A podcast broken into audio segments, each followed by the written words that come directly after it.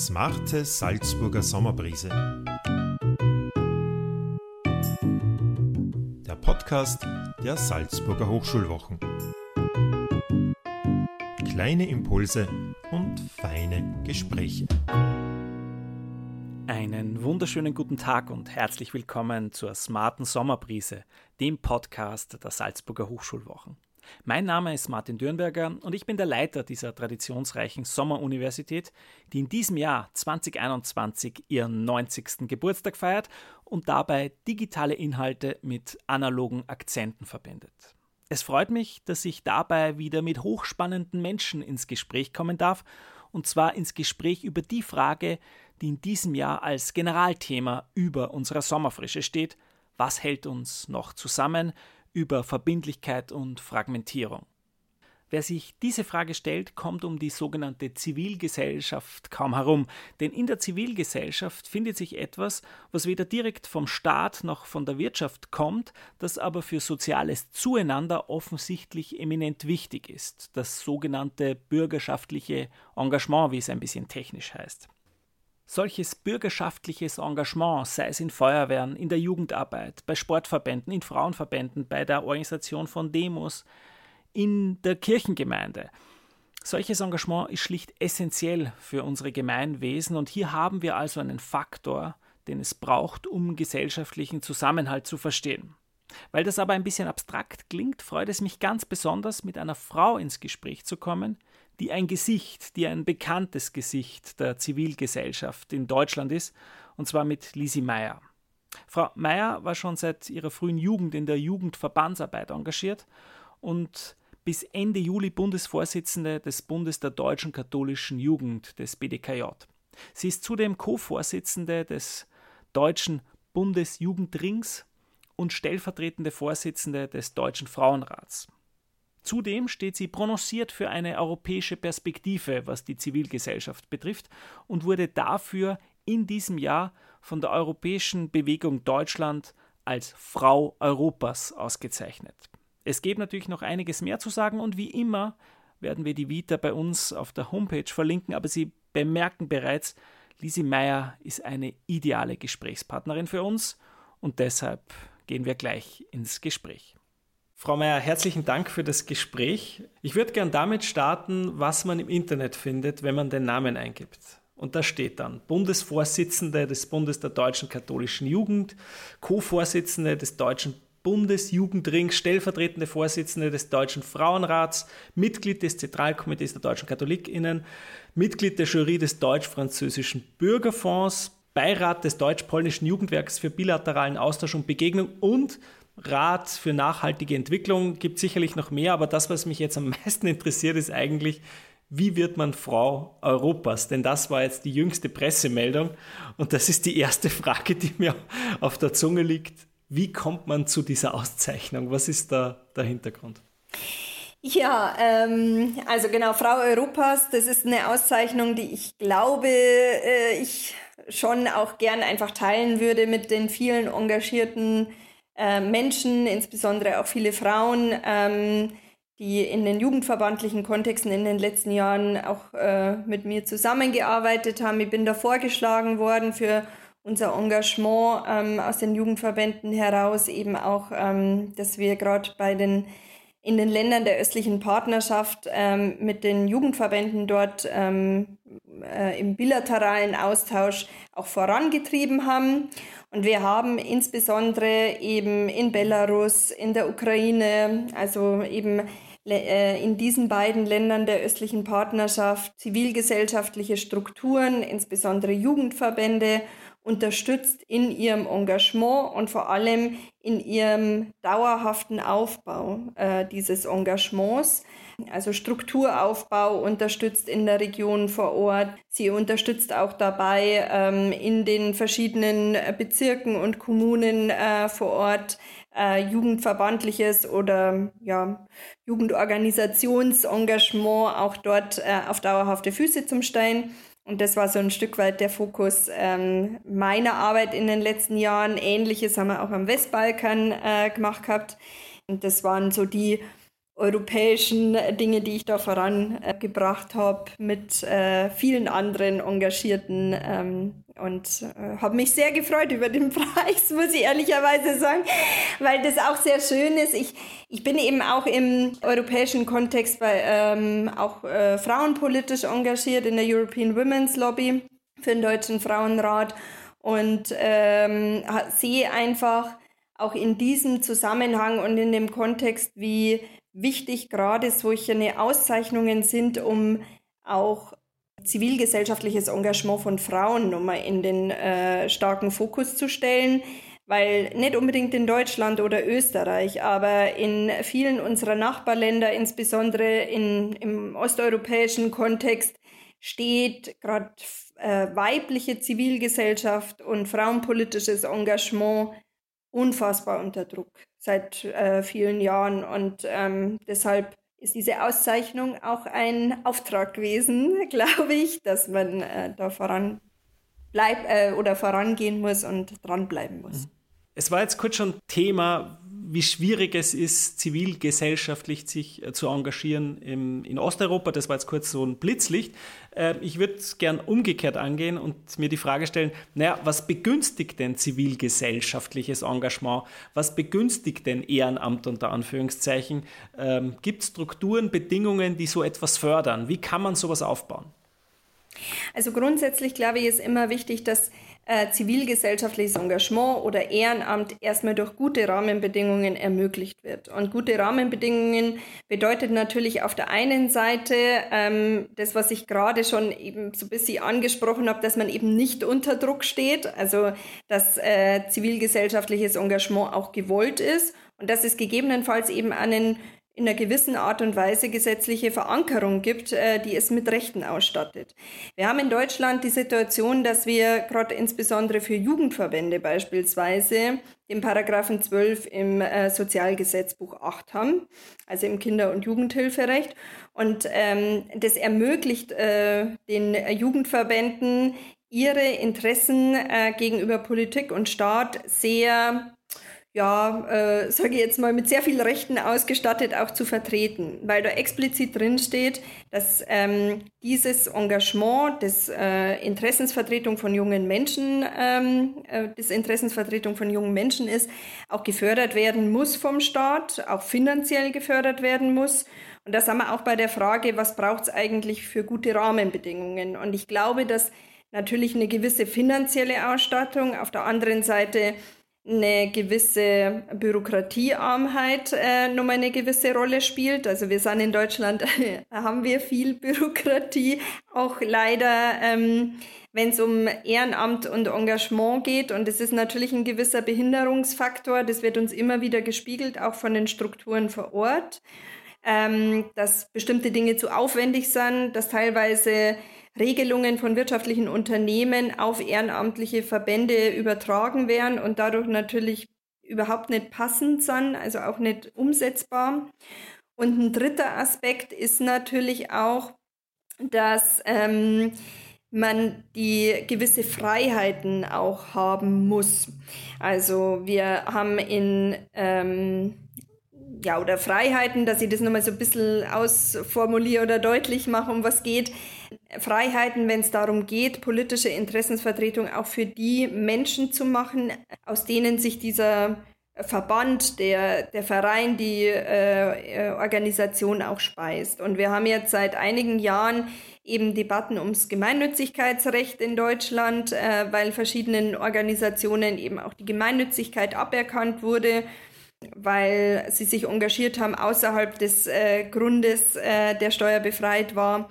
Ähm, und da sehen wir natürlich schon ein Stück weit, ähm, es sind oft so formale Dinge, die gegebenenfalls eben auch Ehrenamt äh, behindern können und Engagement, weil ich glaube, dass zivilgesellschaftliches Engagement schon nochmal breiter ähm, äh, anzusiedeln ist, behindern kann und dadurch aber auch gefährliche Konsequenzen haben kann. Also ähm, ge gefährliche Konsequenzen, gerade wenn wir uns in ähm, Deutschland, aber auch Österreich ähm, anschauen, wie auch ähm, die Feinde der Demokratie ähm, erstarken oder erstarkt sind in den letzten Jahren und ja eine lebendige und ähm, vielfältige Zivilgesellschaft eigentlich was ist, was ähm, dem was entgegensetzen kann.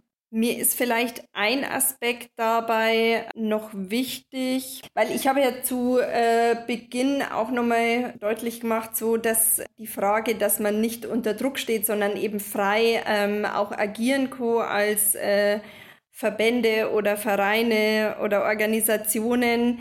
Da geht es natürlich auch um gefühlte Wahrnehmungen. Aber wir sehen heute auch, manchmal, wenn wir den Blick eben in andere Länder richten oder den Atlas der Zivilgesellschaft lesen, den Brot für die Welt, ähm, also eine evangelische ähm, Hilfsorganisation in, äh, oder ein Hilfswerk in Deutschland, ähm, regelmäßig ähm, herausgeben, dann sieht man natürlich, wie groß die Unterschiede sind. Und dennoch merken wir schon, dass man auch in Deutschland ein Stück weit aufpassen muss, dass zum Beispiel nicht staatliche Akteure oder teilstaatliche Akteure plötzlich Aufgaben der Zivilgesellschaft übernehmen. Und das äh, würde ich auch als, da geht es dann nicht um Freiheit vielleicht so, also die Freiheit, Dinge tun zu können, sondern eben auch, sind die Möglichkeiten, die man im ähm, Sinne der Subsidiarität eigentlich auch als äh, Vereine, Verbände, als Zivilgesellschaft in seinem Rahmen sieht, sind die so gegeben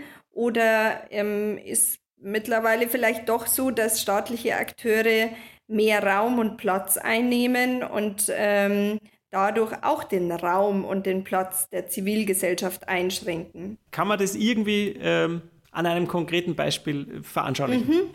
Ja, also wir haben zum Beispiel die Situation, es gibt in ganz Europa äh, sogenannte ähm, Nationalagenturen äh, für Erasmus Plus.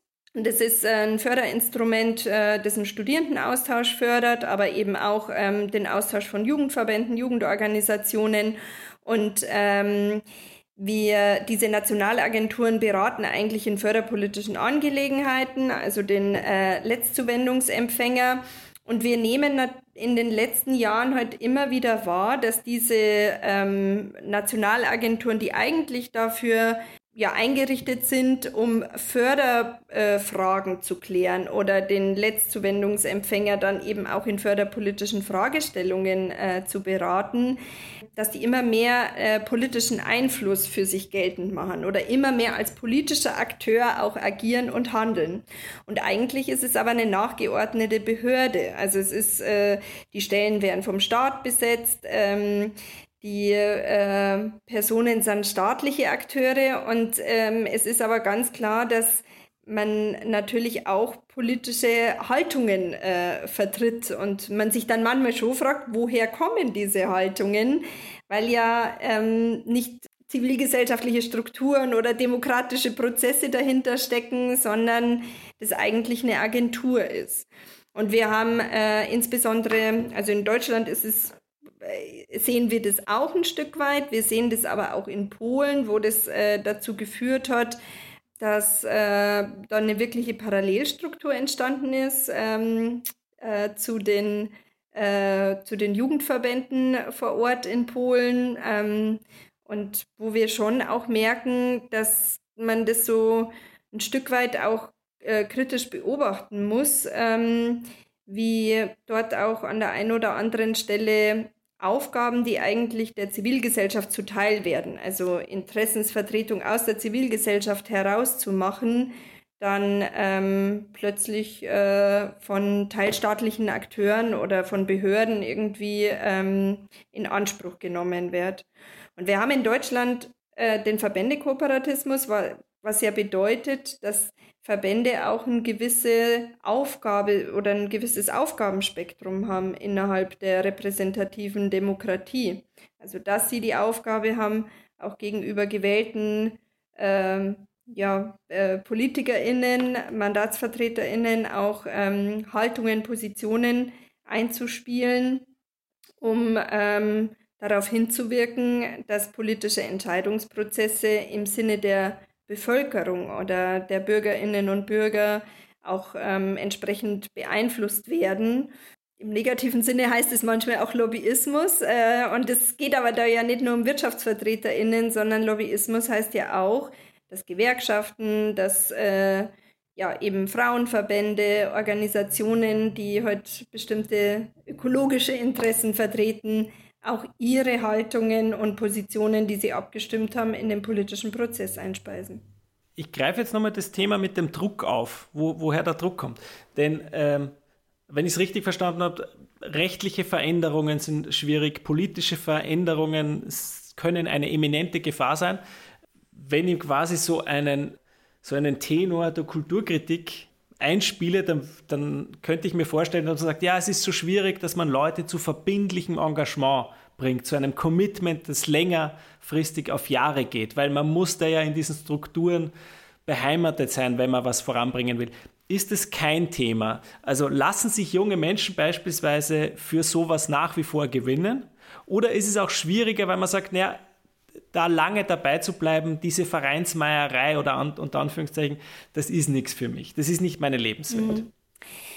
Finde es äh, total interessant, weil mir ähm, seit ich glaube bestimmt seit 20 Jahren das begegnet, äh, seit ich also als Jugendliche irgendwie im Verein oder im Verband angefangen habe, mich zu engagieren, das immer hieß, ah, wir finden immer weniger LeiterInnen und so weiter und so fort. Und das äh, natürlich beschäftigt einen das dann auch. Und wenn man sich aber dann zum Beispiel die Engagementberichte der deutschen Bundesregierung ansieht, da ist jetzt der dritte Engagementbericht erst rausgekommen, dann äh, sieht man sehr deutlich, dass ähm, zwei Drittel der Jugendlichen ähm, sich weiterhin engagieren, also für einen gesellschaftlichen Zweck.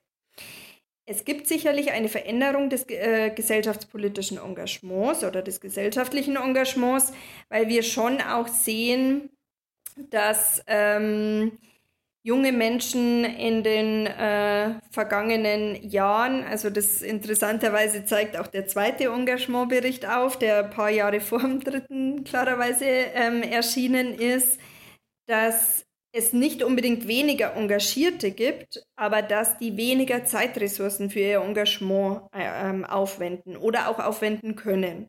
Und in Deutschland gab es eine Analyse, die sich sehr stark daran orientiert hat, dass es nicht nur an der Frage des Wollens liegt, sondern auch an der Möglichkeit äh, der Zeitressourcen. Und ähm, wir wissen, dass zum Beispiel gerade in Deutschland, in ländlichen Regionen, ähm, die Schulwege länger geworden sind, weil man eben äh, Schulen auch äh, zusammengefasst hat und weniger darauf gesetzt hat, jetzt irgendwie dörfliche Schulen aufrechtzuerhalten ähm, was besonders in ländlich geprägten Regionen dazu geführt hat, dass die Schulwege oder die Wege zur Schule schon länger worden sind. Wir stellen auch fest, dass, äh, dass natürlich auch die Verlängerung der Schulzeit am Tag dazu beiträgt, also Ganztagsschule und so weiter. Also das äh, sagen auch WissenschaftlerInnen, dass das natürlich eine relevante Fragestellung ist. Wie kann man Engagement und ähm, den Schulalltag äh, so miteinander verbinden, dass die Zeit, die ich gerne aufbringen möchte für mein Engagement, dass äh, es auch ähm, diese Zeitressourcen gibt.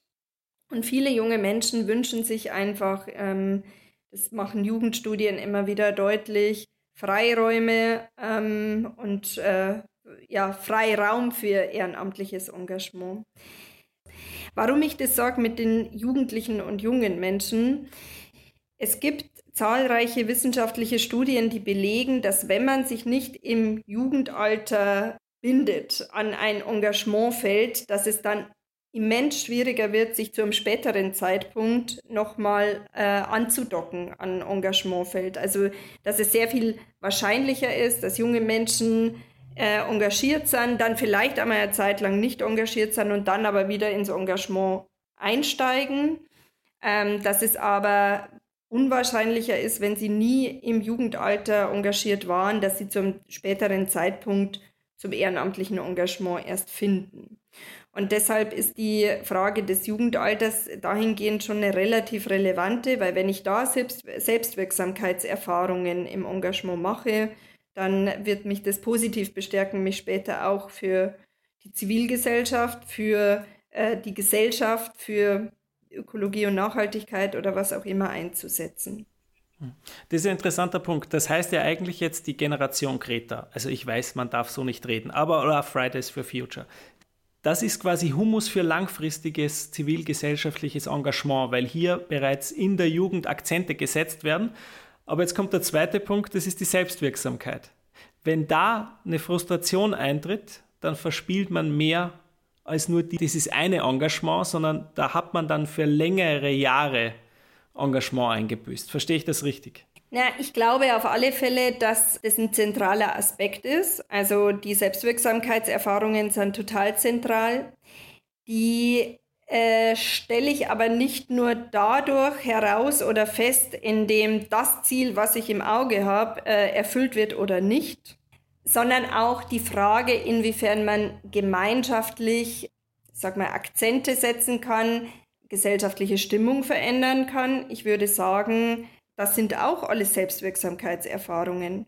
Und wir fangen ja ähm, in den verbandlichen Strukturen oft ja ganz, also mit relativ kleinen Selbstwirksamkeitserfahrungen vielleicht an. Da geht es im Jugendverband darum, wie wird das Zeltlager durchgeführt? Das ist eine re relevante Frage für 11- bis 14-Jährige.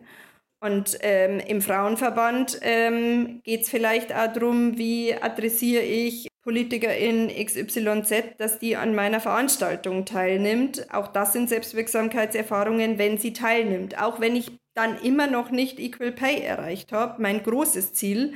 Aber einzelne Schritte auf dem Weg dorthin sind ja auch Selbstwirksamkeitserfahrungen, wenn ich sie alleine oder in der Gruppe und dann ist man einfach stärker, auch mhm. erlebe und ja. miteinander reflektieren kann. Mhm wichtiger Hinweis, weil man oft so in 0 oder 100 denkt, ja, und das Graduelle dazwischen dann natürlich ausgeblendet wird, weil es ja viele kleine Formen gibt von Wirksamkeit oder von Effekten oder Veränderungen. Und Fridays die, for Future hat total viele ja.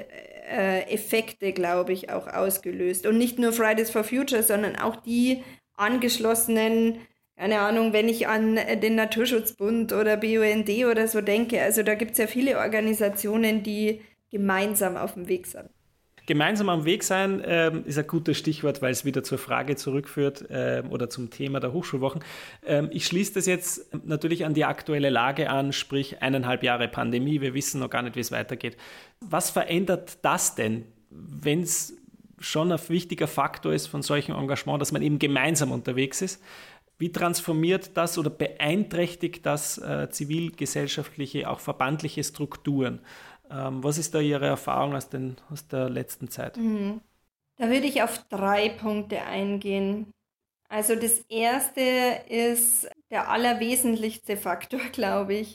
Verbandliches und Vereinsengagement und äh, zivilgesellschaftliches Engagement insgesamt lebt davon, dass Menschen zusammenkommen und das Gefühl auch haben, dass sie zusammen was erreichen können. Und wenn es auch nur diese kleinen Schritte sind oder auch gemeinsam Misserfolge haben, aber die gemeinsam verarbeiten können und sich überlegen können, wie sie es beim nächsten Mal besser machen oder anders oder man sich gegenseitigen Rücken stärken kann. Also mein Erleben ist, dass man das nicht durch äh, Telefonate und äh, durch äh, Kacheln in, in Zoom-Konferenzen genauso gut machen kann, wie jetzt eben im gemeinschaftlichen Engagement, egal ob man in einem Gruppenraum zusammensitzt, ob man am Lagerfeuer äh, sitzt oder ähm, gemeinsam auf einer Demo unterwegs ist. Also das, dieses Spüren, dass man gemeinsam auf dem Weg ist, ist natürlich in der Präsenz, in einem äh, analogen Format anders wie im digitalen Raum. Also das äh, ist zumindest das, was wir auch ganz viel zurückgespiegelt bekommen, egal ob aus Frauenorganisationen, aus Jugendverbänden. Aber zweitens, ich erlebe auch, dass die Menschen, die in Organisationsstrukturen verankert waren, ähm, mir in dieser Zeit oft zurückgemeldet haben, äh, das hat mich dahingehend getragen äh, diese, äh, durch diese Zeit, weil ich mich weiterhin mit Menschen ähm, getroffen habe, also auch nur digital oder in Telefonkonferenzen oder wie auch immer. Aber man hatte auch gemeinsam ein Ziel vor Augen. Also zum Beispiel das Ziel, weiterhin für Gleichstellungspolitik einzustehen, weil man gerade in der Corona-Pandemie gemerkt hat, wie viele Schwächen eigentlich unsere gleichstellungspolitischen Erfolge der letzten Jahre haben, wenn sie null oder 0,5 vielleicht nur wert sind in äh, dieser Pandemie. und eigentlich gleichstellungspolitische Erfolge äh, in Krisenzeiten äh, keine Erfolge mehr sind. Und drittens merke ich aber trotzdem, dass wir einen Abbau in einer gewissen Art und Weise mit dem umgehen müssen. Also ich weiß, dass gerade Sportvereine unfassbar viele Mitglieder verloren haben, weil die sehr angebotsorientiert sind. Ich weiß, dass das jetzt zum Beispiel in Frauenverbänden oder Jugendverbänden nicht so der Fall war, weil die Leute eher ideal, also da mit einem stärker idealistischen verbundenen Ziel zusammenkommen und man nicht sofort geht, wenn man irgendwie kein Zeitlager bekommt oder äh, keine Ahnung, bestimmte Veranstaltungen nicht gleich stattfinden können. Ich komme nochmal auf den Preis zu sprechen. Wenn ich die Begründung richtig recherchiert habe oder Teile davon, dann äh, steht darin, ähm, dass das äh, auch eine Verleihung war, eine Auszeichnung dafür, dass Räume für eine junge demokratische Zivilgesellschaft überall in Europa entstehen können und erhalten bleiben. Und da geht es auch, also Zitat Ende, und da geht es auch vor allem um eine Perspektive für junge Frauen. Und ich hätte gerne nochmal die, diese Perspektive ein bisschen näher erläutert wie ehrenamtliches Engagement und die Gender-Perspektive zusammengehen oder welche spezifischen Herausforderungen es da gibt ähm, oder die man da im Blick haben muss. Hm. Wenn ich auf Deutschland schaue, dann ist es so, dass Frauen sind diejenigen, die ehrenamtliches Engagement zu großen Teilen an der Basis tragen. Aber wenn wir zum Beispiel in Leitungsfunktionen schauen, dann ist es immer nur so in vielen Strukturen, dass die männlich getragen sind. Wir wissen aber auch, wenn Frauen in der Öffentlichkeit sind, weil sie sich entsprechend äh, öffentlichkeitswirksam ehrenamtlich engagieren, dann sind sie viel öfter von äh, Hass und Hetze auch äh, betroffen. Das ist ein äh, nicht nur deutsches Phänomen sicherlich, also das gibt es europaweit, aber das ist die deutsche Dimension. Ja. Die europäische, die ich äh, gerne nochmal anführen möchte, ist, dass dort äh, Frauenorganisationen und Frauenverbände in einzelnen Ländern nochmal viel, viel stärker unter Beschuss geraten sind in den letzten Jahren. Also ähm, jetzt weiß man seit wenigen Tagen, dass äh, Ungarn äh, sich noch viel mehr zu einem Überwachungsstaat entwickelt hat, wie äh, Pegasus-Projekt ist ja so das beste Beispiel dafür. Aber wenn man sich anschaut, seit wie langer Zeit in Ungarn schon Frauenorganisationen unter Beschuss geraten sind, dann ist es wirklich extrem. Also das ist eines der ersten, das ist einer der ersten Aspekte, mit dem man sozusagen angefangen hat, die Zivilgesellschaft in Schach zu halten. Also als allererstes waren Frauenverbände von staatlichen Einschränkungen oder Angriffen betroffen. Also ihnen wurde dann schon relativ früh auch das Geld entzogen. Es wurden andere staatliche Organisationen daneben gesetzt, die richtige Familienpolitik durchsetzen sollten oder man hat halt die richtigen gefördert, äh, je nachdem. Und den Frauenverbänden und Organisationen, die zu feministisch orientiert waren aus Sicht der ungarischen Regierung, äh, wurde auch verboten, dass sie aus, ausländische Mittel empfangen dürfen. Das wurde ja dann ausgeweitet auf insgesamt zivilgesellschaftliche Strukturen. Also man sieht, glaube ich, an diesen Beispielen, dass sich da was entwickelt hat in diesen Ländern. Also Ungarn ist ein Beispiel, äh, wir sehen das in Polen, also wo Frauenorganisationen überhaupt nicht die Möglichkeit haben, so frei zu agieren oder überhaupt auch Haltungen oder Positionen in die Öffentlichkeit zu tragen, wie das vielleicht in Deutschland oder in anderen westeuropäischen Ländern der Fall ist.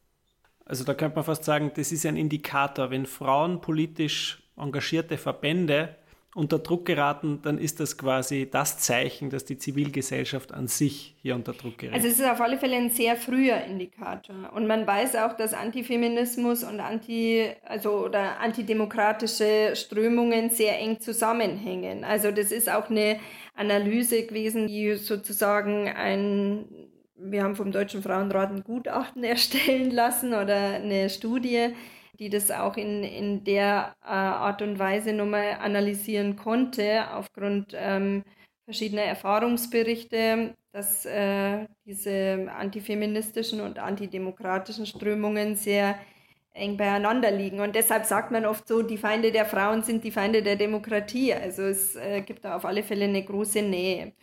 In der Sozialphilosophie wird hin und wieder äh, diskutiert, ob Zivilgesellschaft quasi per se jetzt gut ist oder ob das ein neutraler Begriff ist. Weil es kann ja auch, ein bisschen ist es ja angeklungen, es könnte ja auch quasi ein NS-Greenpeace geben, unter Anführungszeichen. Also das wäre auch zivilgesellschaftliches Engagement, aber es wäre jetzt nicht in dieser Art positiv konnotiert, wie wir das häufig machen mit Zivilgesellschaft. Beschreibe ich damit einfach nur das, was jenseits von Markt und jenseits von Staat als NGO unter Anführungszeichen oder in dem Bereich präsent ist, wie auch immer das dann aussieht? Oder ist quasi zivilgesellschaftlich immer schon normativ im Sinne von gut? Mhm. Die identitäre Bewegung, die ist aus meiner Perspektive natürlich nicht gut. Ich glaube, was wichtig ist, ist, und das ist gut, wenn ich die Möglichkeit habe, ein breites zivilgesellschaftliches Engagement zu, zu ähm, ermöglichen, damit eine Gesellschaft Diskurse führen kann und damit sie äh, Räume ermöglicht den Menschen, ähm, dass sie zusammenkommen, dass sie miteinander Interessensausgleich auch in sich äh, stattfindet und äh, man miteinander auf dem Weg ist. Und meine Erfahrung ist trotzdem aber, dass grundsätzlich zivilgesellschaftliches Engagement sich schon dadurch auszeichnet, dass es vielfältig ist und dass es äh, die Interessen der Menschen in den jeweiligen Ländern, der Region oder wie auch immer versucht zu artikulieren, voranzutreiben und dadurch, äh, glaube ich, schon genau zu dem äh, beiträgt, was eine Gesellschaft zusammenhält. Was gibt Ihnen denn ähm, Hoffnung und Vertrauen und Zuversicht im Blick auf eine gute Zukunft für die Zivilgesellschaften in Deutschland und in Europa? Also eine Hoffnung habe ich zum Beispiel in Deutschland jetzt dadurch gehabt, dass ähm, man irgendwann jetzt im Frühling verstanden hat, wie sehr es zum Beispiel jungen Menschen fehlt, äh, sich nicht zusammenschließen zu können und gemeinsam auf dem Weg zu sein. Und äh, da gab es jetzt große Förderprogramme. Die Frage ist, ob man die auch, äh, wie, wie gut die jetzt mit Delta und so dann auch alle umgesetzt werden können. Aber es gibt jetzt ein großes Bewusstsein dafür, dass es gefährlich werden könnte. Weil was fehlt, wenn äh, junge Menschen eben äh, sich jetzt nicht zusammentun und zusammenschließen können und ähm, nicht nur ihnen dann was fehlt, sondern unserer gesamten Gesellschaft. Das gibt mir ein Stück weit echt wieder Hoffnung. Oder im, im weltweiten Kontext ist zumindest so, oder doch ja, im, im, im Kontext des Europarats gibt es mir zum Beispiel sehr viel Hoffnung, dass der das Thema Shrinking Space for Civil Societies äh, jetzt seit einiger Zeit sehr stark nochmal auf die Agenda äh, genommen hat. Der Europarat, der ja über, weit über die EU hinausgeht und eben die Länder der östlichen Partnerschaft und Russland und so weiter alle mit in, im Fokus hat, sehr deutlich auch nochmal in den letzten Jahren sich diesem Thema gewidmet hat und ähm, auch Handlungsstrategien versucht zu entwickeln, damit zivilgesellschaftliches Engagement und ähm, dieser Teil auch äh, von, von Menschenrechten in, äh, in Europa und auf dem europäischen Kontinent umgesetzt wird. Und da habe ich zumindest eben dadurch, dass man es sieht und es sichtbar gemacht wird, dass wir da ein, ein Problem haben, auch auf dem europäischen Kontinent und eben nicht nur in, in weiter Ferne, ähm, habe ich die Hoffnung, dass ähm, man da auch was gemeinsam bewegen kann. Und das war's mit dieser Folge, mit diesem Gespräch. Ich hoffe sehr, dass ein, zwei interessante Gedanken für Sie mit dabei waren und sage Danke für Ihr Interesse. Es würde mich freuen, wenn Sie auch in eine unserer anderen Folgen reinhören und wenn ich Sie wieder bei unserer smarten Sommerbrise begrüßen dürfte. In diesem Sinne, bis hoffentlich bald und mit besten Grüßen aus Salzburg, Ihr Martin Dürnberger.